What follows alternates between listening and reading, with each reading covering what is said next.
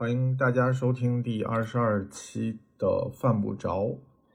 呃，我们我们距离上一期已经隔了一个月，你别算这个，你别算这个，一点事儿都 没有，没有人注意咱们多久没更新。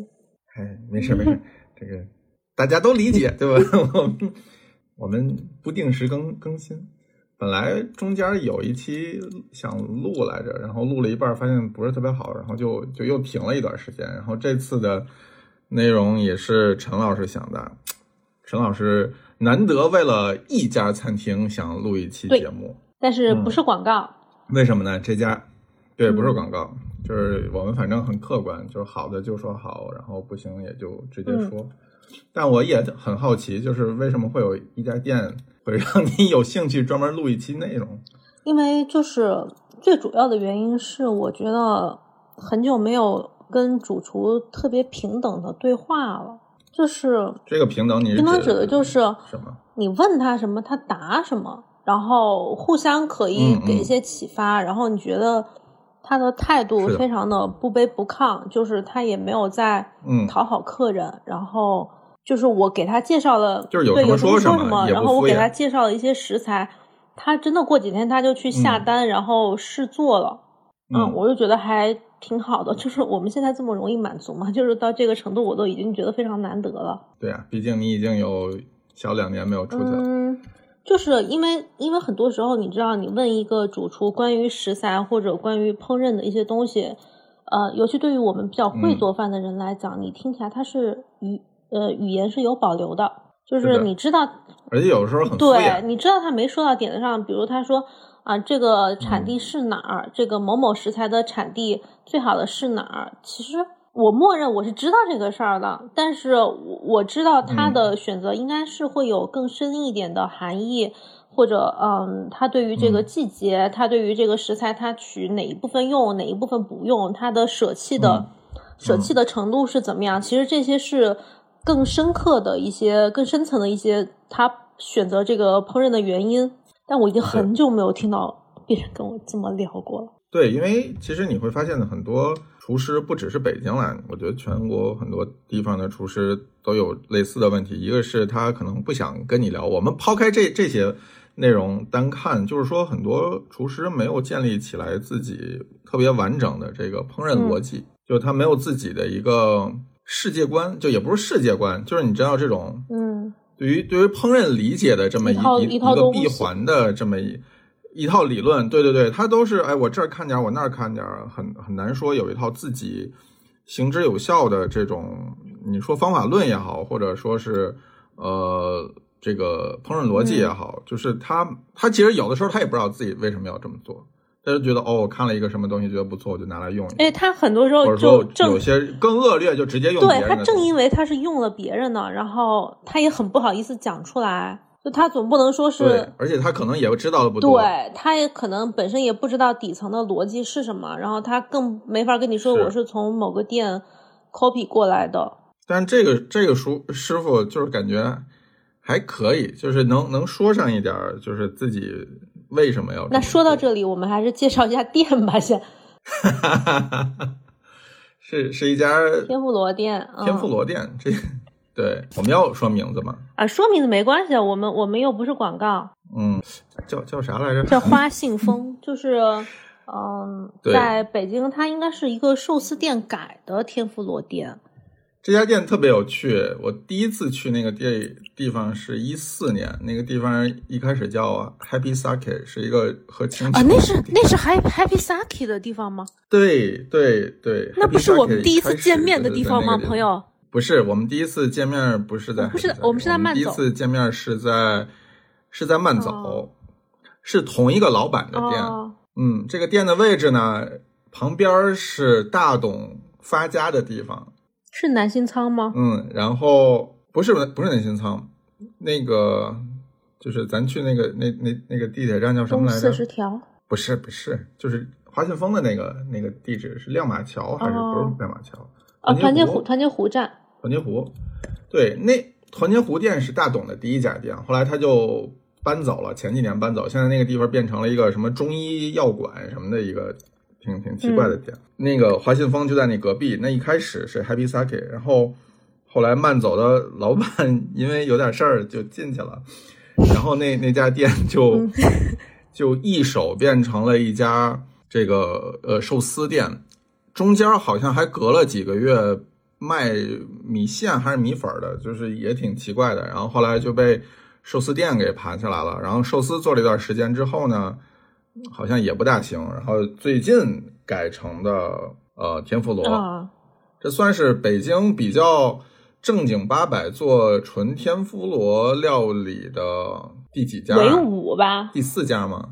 啊，嗯差不多五六家啊，对，五家，嗯五家，五家。但是它其实跟另外几家店还不大一样，因为现在好几家店做的都是天妇罗会席，就它会有很多呃刺身呐、然后就是加一堆乱七八糟的东西在这儿。他家基本上还都是以天妇罗为主，然后中间穿插着一些清口的东西，酒肴都不是特别强。九窑可以说是非常的一般或者比较差。对，反正他家主要还是以天妇罗为主，就是整套下来几乎全都是天妇罗，然后中间穿插着一些小东西。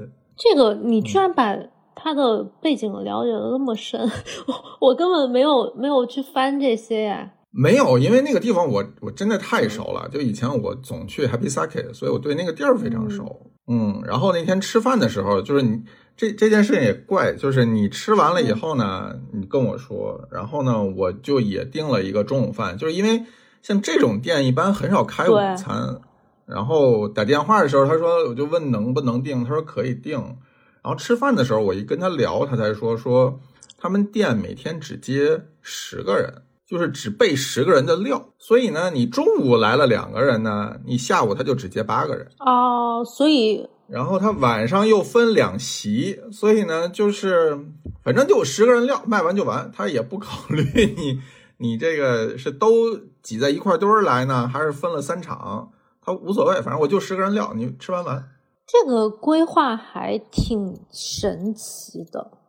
因为因为我去的时候，我是预定的中午的两个人的位子嘛，然后去了就只有我们两个人吃，呃，然后、对我也是的，几乎对，店长也循例就抱怨了一下北京客人这个预定是的的呃困难，就是呃不是说预约困嗯难，而是说他们没有预约的习惯，所以他说他就只接预约。那我想他比如如果有人呃预约了，第二天预约满了，从中午到晚上，难道他也不接那么多吗？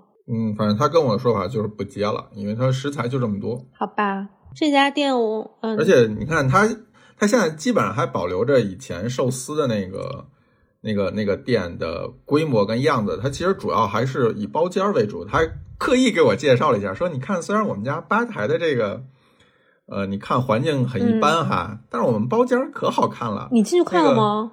之前那个我没进去，就、嗯 然后他就开始跟我说说之前那个啊，当然现在已经被抓起来的那个那个男艺人，也在我们这儿待过，还说几个明星拍的电影电视剧好像也还在他们那儿取过景。但是他现在做天妇罗之后就没办法再用包间了，所有人都只有吧台。他跟我说了那个包间儿，然后因为北京就是商务嗯客人比较多嘛，对，但是我对他那个环境比较不满的地方，不是说吧台跟包间，我是觉得他下水道一直有一股反反味儿，那个 反正他家排风系统是特别难受一进屋就是那个油味儿就直接给你对，因为它嗯肯定不是冲着天妇罗店设计的，对。对然后我我就在里面，我就觉得全程是有那个下水道反味儿的味儿，然后。其实就是嗯别的，它卫生什么的，我觉得应该还行。就是，但是这个嗯气味它有些是没有办法阻挡嘛。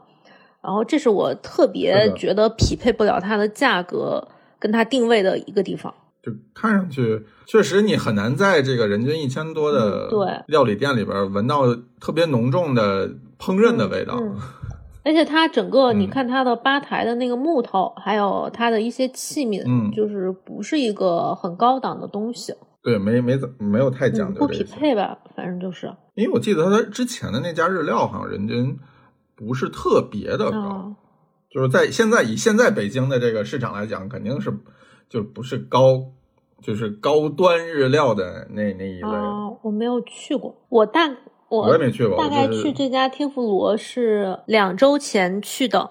然后去完之后，就是在吃的时候，我就跟雨晴发短信，呃，发微信，我就说这家不错，可以试一试。因为，嗯，然后我是上周对，因为我对这个天妇罗店的以前听到的那个印象，就是它是从上海的目前国内第一的天妇罗店学出来的。然后我对这个，嗯，对我对这个从哪个店学出来这个说法一直非常的不感冒，就是甚至有一些。本能的反感啊，就觉得要么 哎，你这是在在你这是在那个阴阳我没有，就是因为因为因为挂这名头的实在是太多了，然后我就觉得有些是洗澡出来的，有些是就是把人家那一套搬过来，就是其实现在花信风这家店，我仍然不确定它有多少东西是直接沿用的天极的，因为我天极我吃过，你没你没吃过是吧？对，因为我吃的时候，我觉得他们的那个上菜的形式流程跟炸的风格有一点类似，但是，呃，在跟主厨聊到这个食材的理念跟一些就是特别细节的东西的时候，我就觉得我的直觉，我觉得应该是他很多是他自己理解的，应该。不是从天极直接 copy 过来的，我是因为这一点才觉得说可以推荐给你。就是他还是有点自己的东西。然后那天我们聊的时候也问说天极现在什么状况？天极现在现在现在基本上已经预约到明年五月份了，就是说半年以内如果没有特别硬的关系，应该是吃不上的。然后老板就非常自豪的说，很多上海的客人这个吃不到天极的都过来了。然后他就给我看说，你看明天还有几桌是上海那边预定的。也没有很平，因为天极环境比它好很多，你知道吗？就是那个，哎，那个环境我真的，对对对，我那个吐槽真的是一言难尽。但我跟他聊的时候，呃，你说，嗯，没事，我说那个环境就让我想起了刚开业时候的洗衣郎。哦，但是洗衣郎起码没有下水道味儿，是，就是我我我跟他聊的时候，主厨是湖北人。就是这是我后来才知道的。我跟他聊的时候，我发现他对于一些藕，嗯，胡胡萝卜，他特别执着于对对对对，嗯，对于根茎类的食材，还有应季的蔬菜，他都弄得非常的明白。包括藕要怎么买，买哪一段儿，然后那个啊，你跟店，你跟那个卖家说不要哪一段儿，他都跟我说的特别的明白。我当时心想，嗯。就是我我的好感是这下被拉起来了，你知道吗？他跟我他跟我买藕的卖家是同一家，是淘宝电商的同一家。哦，我说我买的，对我说我买的好像没有这么好，是不是因为季节的关系？因为我可能是十一月或者是比较早的时候买的。他说不是，你要跟他说你要哪一段儿。我说还能这么操作啊？就是这是。他讲的那个细致的程度，让我觉得是起码关系要比较好才可以这么说的。因为因为我在北京，包括其他的比较熟悉的日料店啊，吃饭的时候，我有时候问这个东西是怎么做的，好多主厨都说：“哎呀，这是这是这个商业机密。”我我我很理解这个说法，我我特别理解商业机密这个说法，尤其是在北京，它日料店内卷又比较严重，大家互相 copy 的情况。挺多的，你保不齐我哪天是吧？北京日料店内卷这件事情，就是真是，我觉得除了只有价格 卷，其他真的没有什么好卷的。但是，但是，反正他他不说，我可以理解，你知道吧？但但你说到这个程度，我我很容易被征服，就是我的那个点是很清晰的。就你这么说，我真的我没有办法不认可你。然后包括他说这个胡萝卜，他。他后来给我发了胡萝卜的淘宝的链接，他说就是这一款。嗯，我一看其实价格也很便宜，他并不避讳说它的食材成本的问题，这也是我很欣赏的一点，就是整个套餐吃下来，其实蔬菜是偏多的，然后鱼是偏少的，尤其是贵的鱼是是很少的。嗯，就是我觉得它整体成本是非常的。我我这么说是不是有点不太好？但是是是比我想象的会要低一点。然后他还在这个前提下，他并这就不是一个堆砌食材的点，不忌讳说把他那个成本非常低的食材发给我。我觉得他很坦诚。当然，我们这么说有，也许有可能也会有听众觉得不值得。因为它食材成本太低。我觉得是这么回事儿，就是他给我讲说，他选食材的时候他会试很多，就是里边有大量的试错成本，就是你要买各个产地，然后不同类别的同一款食材。而且淘宝的问题是你没办法买很少，一般都是可能对三斤啥的，它对吧？你买个炸就炸对三斤五斤都很正常。对你一买就得一买一箱，那你剩下的这当然都是成本。而且它还有一点就是我也很认可，就是淘宝上买食材有一个很大的问题，就是非常不稳定。嗯，就你第一批来觉得非常好，然后你再买第二批，可能就跟第一批完全不是一样的东西，所以这里边也有非常大的。不可控的风险在，这其实都是它的成本。对，这应该是农产品，觉得不是说对，我觉得不是说我今天给你拿来一条特别贵的鱼，这个叫成本。然后我我同时试了很多种这个单价没有很贵的菜，这个就不是成本。我有的时候你甚至会觉得说你给我拿来一条特别贵的鱼，这件事有点敷衍。大家都用同样对，就是就是这件事获取的如此容易。对，然后你其实就没有太在。把心思用在这些方地方嘛，你就拿了一个大家都有的东西拿过来，你也知道这东西贵，我也知道这东西贵，就是市场认可度都比较高。那这个师傅就比较比较喜欢冒险，对对，我觉得这个冒险是很那啥的，因为因为因为嗯，包括他的海胆，我觉得也比较一般啊，就不是那种非常顶级的那个海胆，就是很容易在日料圈子这个。以食材论论输赢的这个圈子，会直接给他一票否决掉。我觉得会有这个风险，但是他在这样的前提下，他还直接告诉我链接，我就觉得他坦荡的让我，对，我就，哎，你懂我那个心情，就是我知道，我知道，就是这个人没什么没什么，对我就非常感动，你知道吗？因为太坦诚了。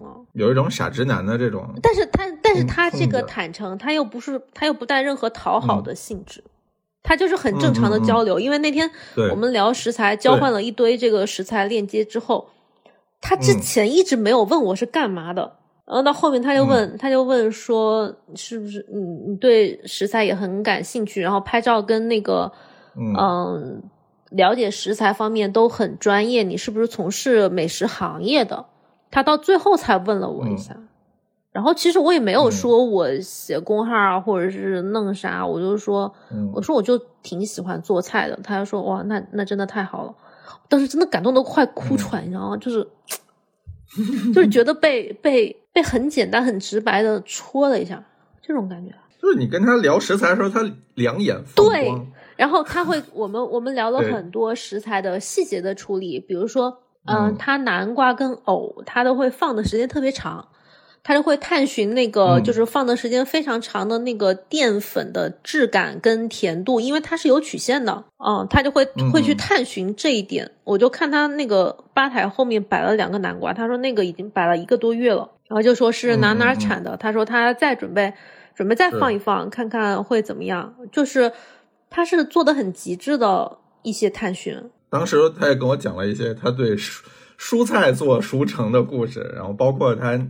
什么焖柿子。哎，这个这一趴我没有听到，你说一下。他是说拿来生，就不是生柿子，就是拿柿子之后用呃三十度到四十度还是三十五度的水泡，泡多长时间之后，那个柿子就会变得特别的软。就是催，就类似于催熟。哎，那它那个那个生的柿子是软柿子还是硬柿子？软柿子，就反正他他要要泡一个温温水，然后怎么样？但那天又没有柿子吃，所以我也不知道他具体讲的这个东西会是怎么样。哎，这个我还叫懒柿子，叫懒柿子，我还挺好奇的。就这个这个这个动作叫做懒柿子，这个感觉听起来有点东北，就是东北东北的那个口音。冻梨是吧？对对对，因为对我没有这么处理过，而且他可能他给我吃的好像是有螃蟹，我忘记了，他可能就是中国人的一些忌讳就没有上柿子。嗯，有的，他有一个他有一个大闸蟹的卷，对，然后配的是那个意大利的醋，我觉得这些都呃，这个是就是又有点现代的，然后有点传统的。呃，蟹粉卷是天吉有的，也是同款意大利醋滴进去，对，就是但是。嗯。哎，我也不知道这是谁 follow 的谁，因为天极的正经的主厨是个日本人，然后是然后天极有一个副厨是个中国人，然后这个中国人他在就是上海的美食圈里混得挺开的。我觉得他自己、嗯。他自己的功力也非常好，就是他自己炸那个天妇罗，嗯所以他们应该天极整嗯。体是一个水平很高的团队，所以我不知道他有多少嗯。是在天极学到的。但是有一部分湖北的食材，比如、嗯比如藕的这个理解，我觉得应该是应该是专属于他的啊。对，我觉得对食材理解几乎都是，也不是说几乎啦，就是你说的那些就地的，或者说他自己呃，就是老家附近的，应该都是他自己的。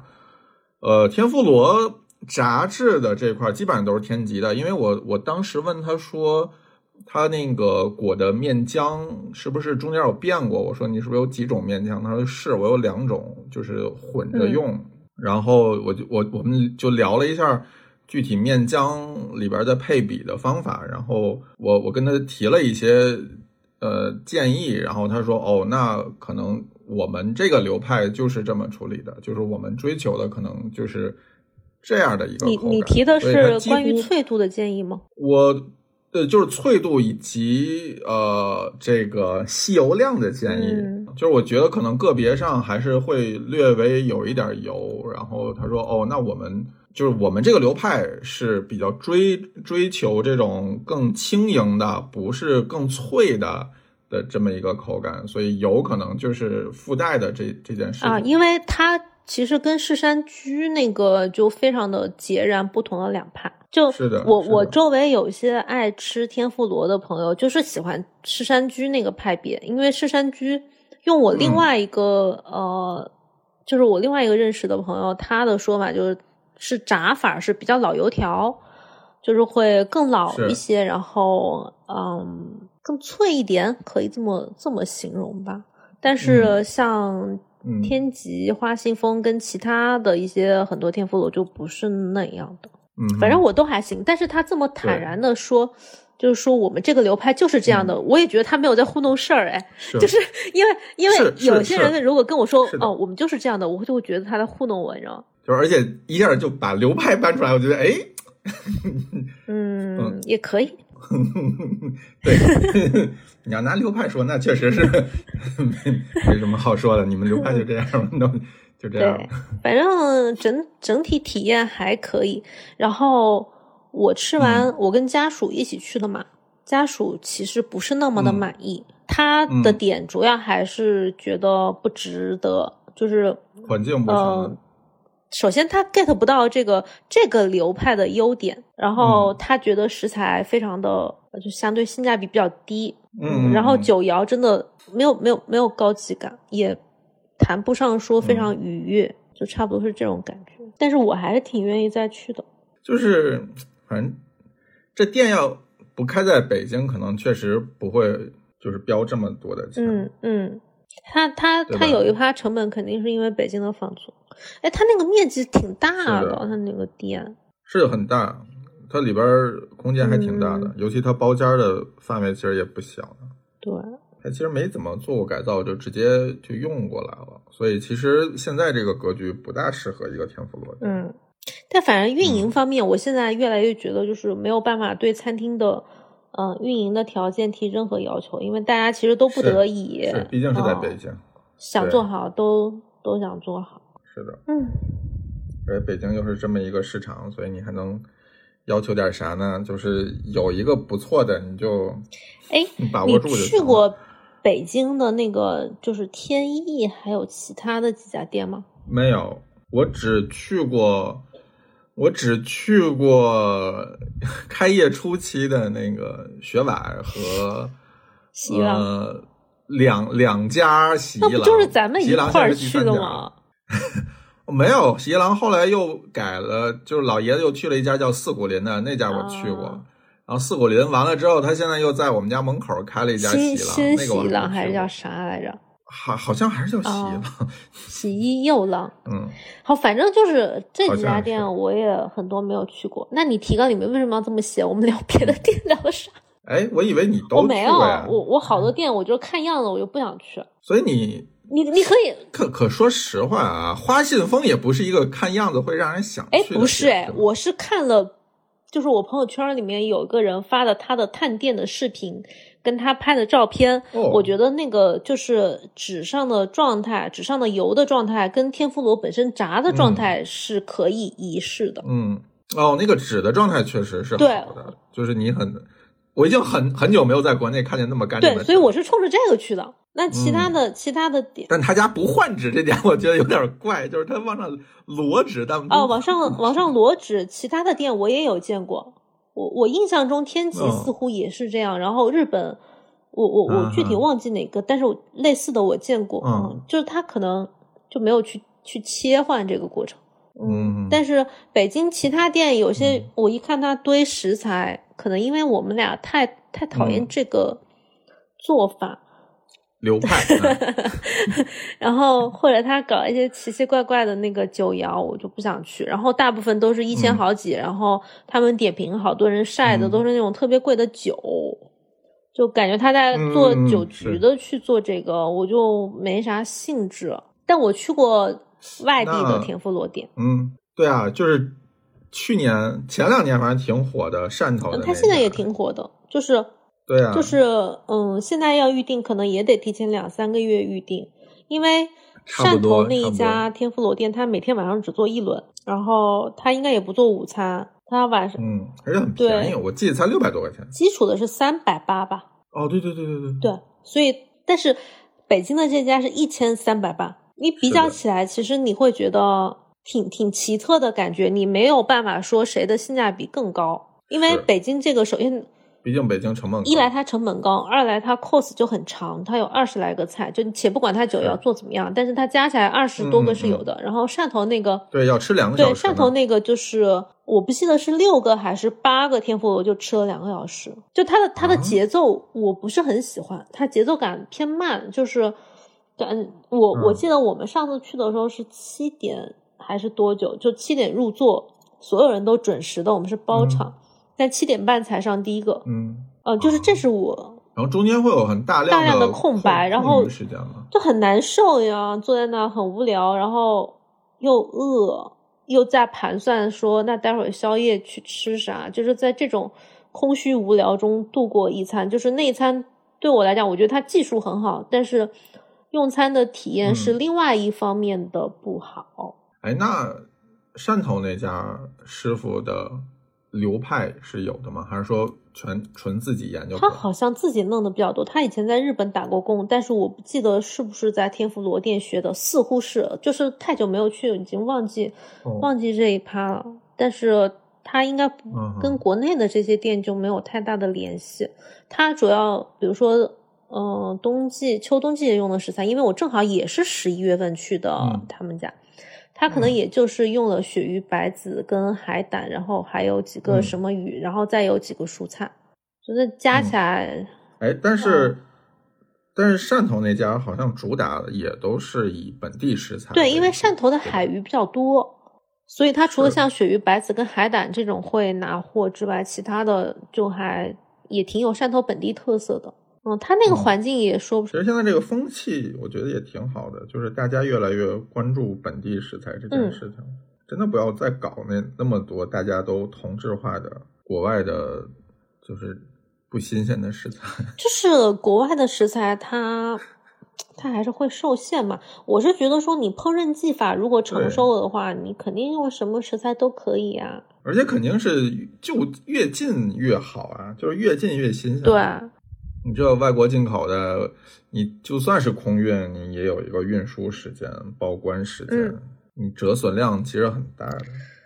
不如就是用一用本地的，对吧？也也振兴一下这个国国内的农农副不是，就是他国内走淘宝的物流总比那个需要走海嗯关的物流要、时效要稍微 可控一点吧。而且国内有很多食材，它的季节性其实特别强，到现在我没有觉得哪个是的，哪个店把这些东西完全发挥出来了。没有，我觉得这个这个成本真的是太高了。我我其实没有在国内正经的见过哪几家店在做这件事情。嗯，就是有自己的那个 database，就是说我我我整理国内的食材。我知道有一家云南餐厅在做这件事情，他们就每年会收录就是当季云南各地的食材，然后他们会有一个自己的素素材库啊。我也在做这件事情，就是哪个食材什么时候好，然后它可能可以的做法是怎么样。但是但是这种你要再把它付诸经营上的实践的时候，就还挺难的。对，它又是另外一回事，因为你能找到供稳定供应商实在是太难了。它还不像日本说你可以直接跟农户对话，因为我当时去伊努瓦的时候，就是 Mario 给我看他们的那个数据库，就是他们会直接找那个当地的农民，然后就就直接跟农民订。然后农民负责给他们提供他们需要的食材，我觉得这个还挺好的。但咱们这儿就有点难嘛，尤尤其中国跨度这么大，你很难说为了一个什么东西再跑到一个很远的地方。对，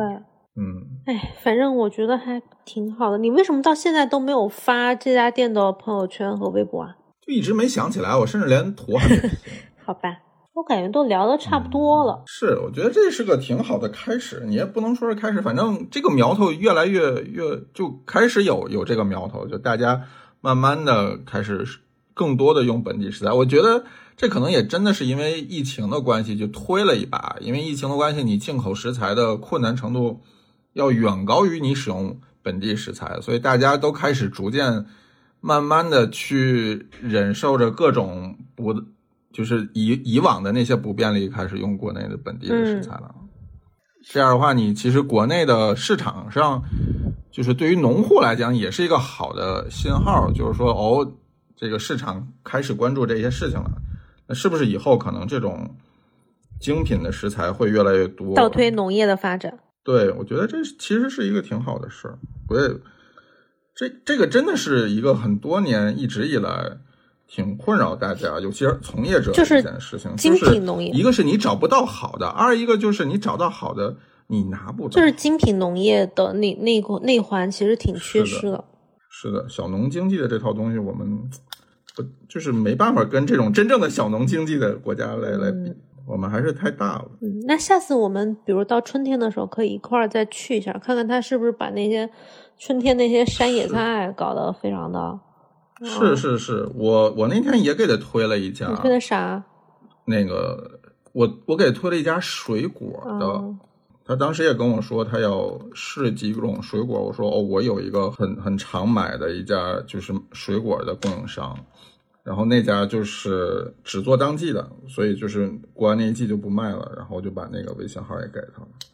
你跟他说这个，他就对对对对对，我我给他推那个，我我是建议他炸糯米山药，然后对，但是我不知道他现在炸了没有，我待会儿可以问问他。反正我那天去没有，可能还没试好，也有可能，因为这个季节性也挺强的。就是我那天跟他聊的时候，可能因为就出生在湖北，然后有一些食材，或者他因为工作关系，不像我这种自由职业可以到处跑嘛。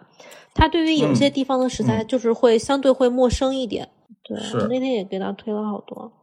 他说他过年期间可能要回趟老家，然后深入深度挖掘一下老家的这些食材。嗯，但是过年的时候很多食材都没有呀。但这个也没有办法。反正我我现在还觉得有一个呃比较普遍的问题，就是尤其是他这种个体经营的从业者，他很难有时间去采风。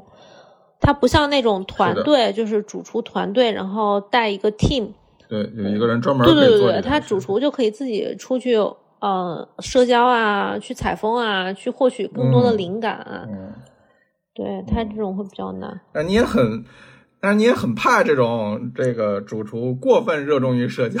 对，呃，因为一般好多主厨热衷社交跟采风，你就会怕。你再看他那个季节的东西的风格还。挺像的，嗯，哎，反正对我其实那天正好也没有问说他他们家多长时间换一次，他应该是我也没问他，应该是陆续在换吧。那我觉得可能再去的话，应该就是开春以后了吧。因为我对春天的野菜还挺有兴趣的。就是他冬天嗯很多淀粉的东西，就那天吃完非 非常的撑，你知道，有什么藕啊 嗯啊、是胡萝卜，嗯然后玉米、百合。嗯，还有啥来？南瓜瓜就是都是都是淀粉类的。那天吃完巨撑，银杏、是的，栗子，嗯，对对对对。嗯然后我现在就是对春天的山野菜，好，我们春春天 来湘潭。哎，春天你又断线了吗？没有没有，我那个音箱的事那我们也差不多了吧？嗯就四十分钟，四十分钟呗。好吧，可以，也不一家店能聊四十分钟已经很不容易。是，的，而且是在没有怎么骂的。啥呀？你不要说的我好像经常 diss 别人。没有，就是你要骂的店，你连去都不去。我们这样停留在空中楼阁去骂别人是不太好的。我觉得像你那种，就你去吃了，啊、就明知道它是雷，你还去踩一下，我觉得这个这个思 路哎哎非常的欣赏，并且鼓励你做下去。我们下次可以录一期，就是你最近半年踩的雷啊，我就站在一个这个。哦，站在一个旁观者的角度来指指点一下，指指点点。哎，为什么你明知嗯道它难吃，你看了它照片难吃，你还是要去呀？我们来探讨一下这哎，个，就是想看看有多难吃。就是钱多了，闲得慌。没有没有，哎，正好正好下周我还要去一趟四川，然后要在成都待啊、成然后定了成都现在有一家那个还挺有名的，叫做厨，哪个？嗯你不知道，它也是一个 fusion 类的，就是哦，嗯，我知道，我知道，我知道那家，嗯，但是我没定，我我定了，我目前定了廊桥，你是疯了吗？对不起，你这段剪掉。要试一试，你你还定了预制兰吗？定了，我要试一试，我真的要就试一试觉。得你真的是，我不知道你咋想的。这个你想啊，明年米其林下榜，我觉得这两家店一定会有。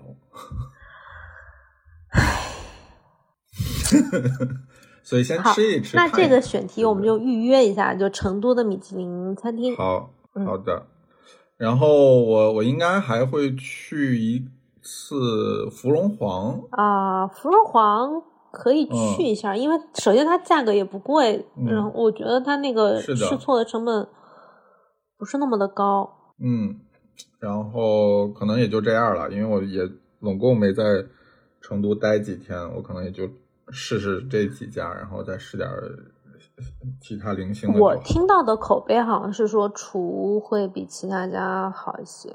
没事儿，下次再说，以后还有机嗯会。，行，好好吧，那先这样。那我们今天先这样，嗯，拜拜拜